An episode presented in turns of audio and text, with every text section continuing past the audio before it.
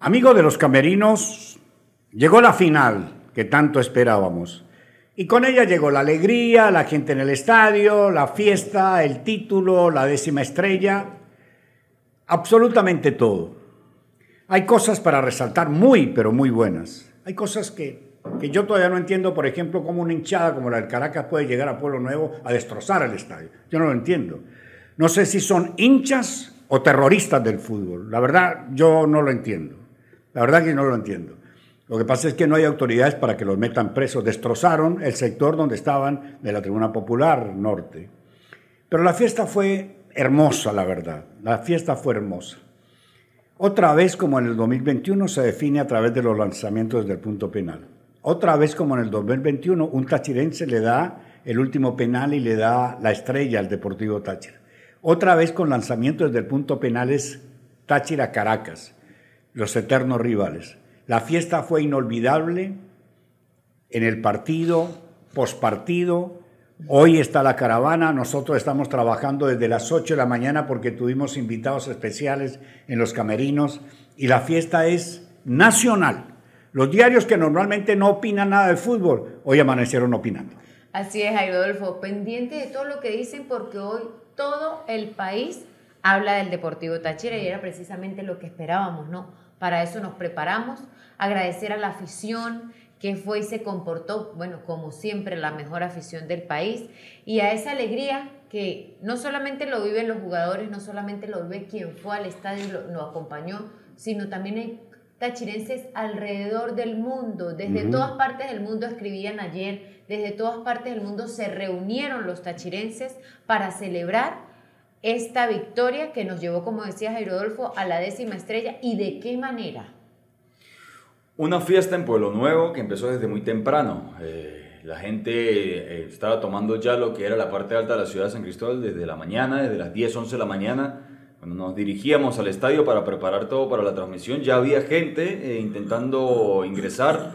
Un partido que marcó mucho y que sirva de ejemplo. Estaban los dirigentes de la liga, estaban los dirigentes de la federación, que se den cuenta la fiesta de fútbol que puede haber en Pueblo Nuevo que no hay incidentes, no hubo enfrentamientos, no hubo nada fuera de lo normal.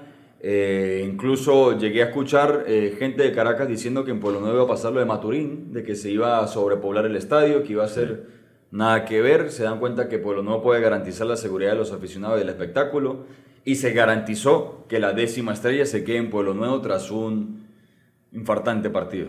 Sí, estamos hasta sin voz, ¿no?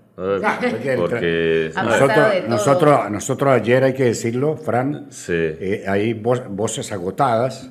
Cuerpos agotados. Cuerpos, mentes agotadas. Nosotros empezamos nuestra transmisión a las 2 de la tarde. Y no fue abrir un micrófono para transmitir, sino cubrimos muchos sectores. Y, y, hubo un esfuerzo, perdone que lo interrumpa, hubo un esfuerzo físico y mental hasta el momento en que se tituló campeón. Después hubo un esfuerzo físico y mental porque Fran Pineda, Luis Fernando, Armando tuvieron que ir a la zona de la cancha, la pista atlética, a, hacer la entrevista. Mucha gente está agotada. A veces, nos dicen algunos oyentes, ay, qué, qué felicidad ustedes ahí en, la cabina y yo estoy sufriendo por una entrada. Y uno interiormente dice, no, ojalá yo estuviese en la tribuna disfrutando, solamente. y no tener que estar concentrado en tantas cosas. Pero bueno, primero que nada, Jairo, felicitar al equipo, a Eduardo Zaragoza y su cuerpo técnico, al presidente Jorge Silva, todo el personal obrero administrativos, jugadores, utileros, eh, medios de comunicación, me voy a incluir, nos vamos a incluir, eh, y la mención más especial para la fanaticada. ¿no? Ayer cuando el equipo, antes de hablar del partido como tal, cuando estuvo en ese, en ese empate sobre el final del, del Caracas, la afición levantó al Deportivo Táchira. Lo levantó. Y para abonar a su comentario de, de, que estuvieron directivos de la Liga, de la Federación, muchos personajes del fútbol nacional, para mí ayer, o sea, a mí nunca, yo nunca he tenido debate en cuanto a la, a, la casa del fútbol en el, en, el, país.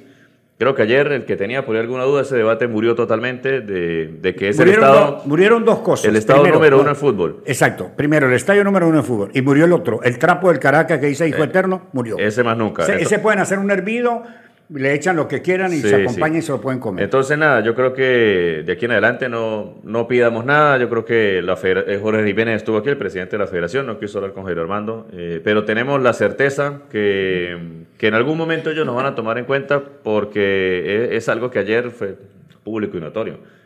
La mejor hinchada, eh, el estadio full, los cánticos, el ambiente que se vive, la presión que se ejerció sobre el rival. Por eso quiero significar eso. Cuando Táchira eh, le empataron el partido, la afición se metió inmediatamente. y eso, eso pesó en lo mental del rival también, aunque no parezca, porque ellos tienen muchos jugadores jóvenes. Y yo creo que para mí, repito, ese debate está muerto. No quiero saber nada de que la mejor afición es el Puerto La Cruz, que en ah, Caracas, que Maturín, que Mérida. No tengo absolutamente nada que eh, pedir. Simplemente ayer quedó demostrado ante el país y en Sudamérica, porque la final se vio en Sudamérica, que, en el, estado Táchira... ¿Viste la página de Comebol? Las felicitaciones. Nuestro estado Táchira es la plaza número uno en fútbol. es que, Frank, acotando a eso, los únicos incidentes, entre comillas, fueron provocados por los mismos del Caracas. Eh, sí, estaban en el palco. a Quijada deberían meterlo preso. Más o menos a los 25 minutos, Jairo, antes de entrar al tema de Quijada, eh, la barra del Caracas hizo un canto xenófobo. Sí. Empezó a decir tachirense claro, eh, aquella palabra. Incluso la propia policía se vio como en la tribuna norte que están desplegados para resguardar la seguridad. Se acercaron a la barra del Caracas, la gente empezó a gritar. Luego lo que menciona Jairo Adolfo, cuando fue el empate de Caracas, eh, jugadores que estaban en el palco presidencial, entre los palcos presidenciales empezaron a agredir verbalmente y luego físicamente aficionados. Que estaban buscando. Quijada estaban buscando? Eh, lanzó un vaso de vidrio a la tribuna y hiriendo a uno de los aficionados. Las fotos están allí mientras lo atiende Protección Civil y mientras ya está vendado. Está en video cuando los jugadores del Caracas agreden a la tribuna. Entonces, los únicos problemas fueron generados por Caracas y sin medir, simplemente para dañar una fiesta que sabían que era totalmente ordinaria. Dos cosas para resaltar también. En lo futbolístico el partido fue el típico clásico. Dos cosas para resaltar. La organización del partido. Cuando se sentó el Deportivo Táchira en la liga para organizar el partido, la planificación fue perfecta. La parte de seguridad fue perfecta.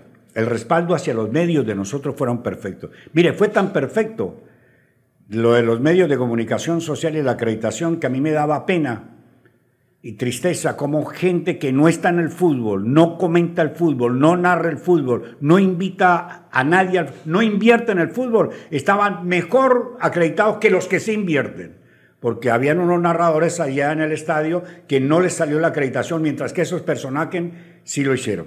El general encargado de la seguridad demostró primero que sabe. Dijo algo y lo cumplió en la rueda de prensa. Dijo, yo no vengo a impedir su trabajo, yo sé cómo trabajan ustedes. Después me dio un abrazo porque es viejo conocido mío. La manera como ocuparon el estadio y cómo lo desocuparon. Porque cuando ya salimos del estadio, cuando nos dirigimos a nuestra casa, estaba vacía. estaba bien. O sea, desocuparon el estadio de una manera perfecta. Mejor que la organización que se hace en las corridas de la feria. No hubo problema con la barra de Caracas. Eh, no, no. Los incidentes que hubo con ellos, eh, perjudicando eh, la Tribuna Popular Norte. Ellos salieron, los escoltaron. la, la guardia y la policía se encargó de que no pasase nada entre los del Caracas y los de Táchira. No todo fue perfecto. Ahora. Sí, sí, los que se quisieron quedar para la celebración, pues estaban allá también resguardados. El piquete de seguridad nunca se quitó no. de la pista atlética, nunca. No, no, fue perfecto, la verdad que fue perfecto. No solamente se consiguió la 10, sino también récord personal de director técnico. Se consiguió el triunfo de una nueva gerencia, que era la que veníamos hablando y que lo tendremos esta semana, que es Gustavo Maldonado, que nos expresaba durante la semana el trabajo, el arduo trabajo que han tenido para poder lograr lo que se ha logrado son trabajos intensos, nos lo decía el mismo profesor Tito en la entrevista, agradeciendo los medios de comunicación y diciendo que también el respaldo que hemos tenido hacia ellos. número 12. el número 12 también son los medios de comunicación. Entonces, son una cantidad de cosas positivas que se obtienen finalizando el año, teniendo en cuenta que iniciando el otro, no solamente se aproximan los 50 años del equipo, sino también un nuevo torneo y Copa Internacional. Un detalle, lo voy a decir porque yo la verdad estaba preocupado en el segundo tiempo. Yo tenía una preocupación terrible y después me, me preocupé el doble cuando por un error reiterado con Caracas que cobran una falta al segundo palo, nadie tapa el segundo palo, ahí no marcó Quijada y anoche no marcó Arteaga. Eso no puede pasar en un equipo que quiera ser campeón y menos en casa y menos terminando el partido. Pero cuando terminó los 90 minutos de juego, lo oficial, los 90 y pico, eh, el árbitro pitó, el que celebró la terminación de los 90 minutos y levantó los brazos y aplaudió fue Figueroa, O sea, ellos estaban confiados en que si llegaba el, el, tiempo extra, estaban preparados. preparados. Cuando terminó la prórroga, terminó la prórroga, los jugadores del Deportivo Táchira, como impulsados por un resorte, se fueron directamente donde Zaragoza, porque todo eso estaba planificado. O sea, no, no hubo detalles en Táchira anoche. No hubo detalles en Táchira. Ahora, es un falta de respeto de Lee García. Ah, sí. Esta, mañana estábamos con, esta, mañana estábamos con Pedro la Zorra Brito, porque está, para que sepan, en los camerinos a las 8 de la mañana estaba con nosotros Bernardo Añor y lo grabamos. Y después llegó a las 10 de la mañana Pedro la Zorra Brito, eh, lo grabamos y después nos fuimos para el mercado de la Guayana. Pedro La Zorra Brito, Gonzalo Landaeta, los Echenauzi, Darío, Echenauzi, Miguel, eh, Echenauzi, eh, Julio Silvera, el Pelao Bonilla, bueno, estuvimos ahí a la entrada del mercado, en la parte de abajo, cerca donde venden el cochino, ellos refrescándose, nosotros no, ni Jairo Armando, ni la nena, ni yo. Y nos estuvimos ahí disfrutando un rato grande. Pero creo que en, el gran balance y lo que dice la nena, que de pronto pareciera que se fuera por debajo de la mesa, eh, y Jairo lo decía hace rato, Jairo Armando, al equipo solamente le ganaron dos, dos partidos. Dos partidos. Se jugaron 28 partidos de fase regular. Se jugaron 6 partidos de G4. Son 34 más un partido a la final. 35. Perdió 2. O sea, 35 partidos perdió 2. Le ganó a todos los equipos en su casa. Y le ganan todos los, exacto, todos los estadios. En lo que es números. Una locura. En lo que es números, eh, siempre ha sido superior los promedios que ha sacado Táchira siempre ha sido superior. De hecho, eh, cuando hacíamos el análisis del G4, que academia que le dio guerra, que estuvo tanto tiempo de primero, que no sé qué, al único equipo, equipo perdón, que la academia no pudo ganarle de los clasificados al G4 fue al Deportivo Táchira. O sea, ya ahí los números siempre jugaban a favor y, se vienen a dar cuenta los promedios. Mire, los equipos de Zaragoza. Y algo para destacar. Se recuerdan la mala vida que nos dio con Caracas. Y, eso, y eso es algo para destacar de este cuerpo técnico. Y podrá caer bien o menos bien el profesor Zaragoza en algunos, algunos fanáticos, en algunos medios de comunicación, es normal.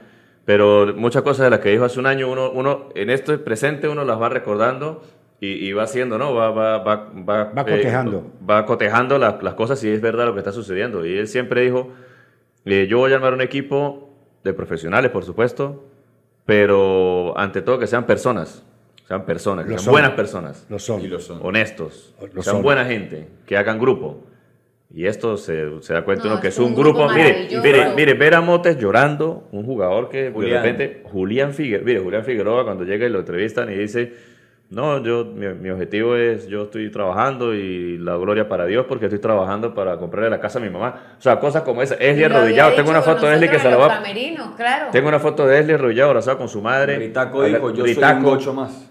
Dijo Ritaco. Ritaco y así todos, ¿no? Los jugadores del, del, equipo. Repito, este, este grupo ojalá se mantenga un, un tiempo más. Ok, quiero felicitar a Jorge Silva, la verdad a Gustavo, a, Nacho Bolívar, a Nakata. A todos. A todos, pero ellos en especial porque durante el año tuvieron mucho contacto con nosotros.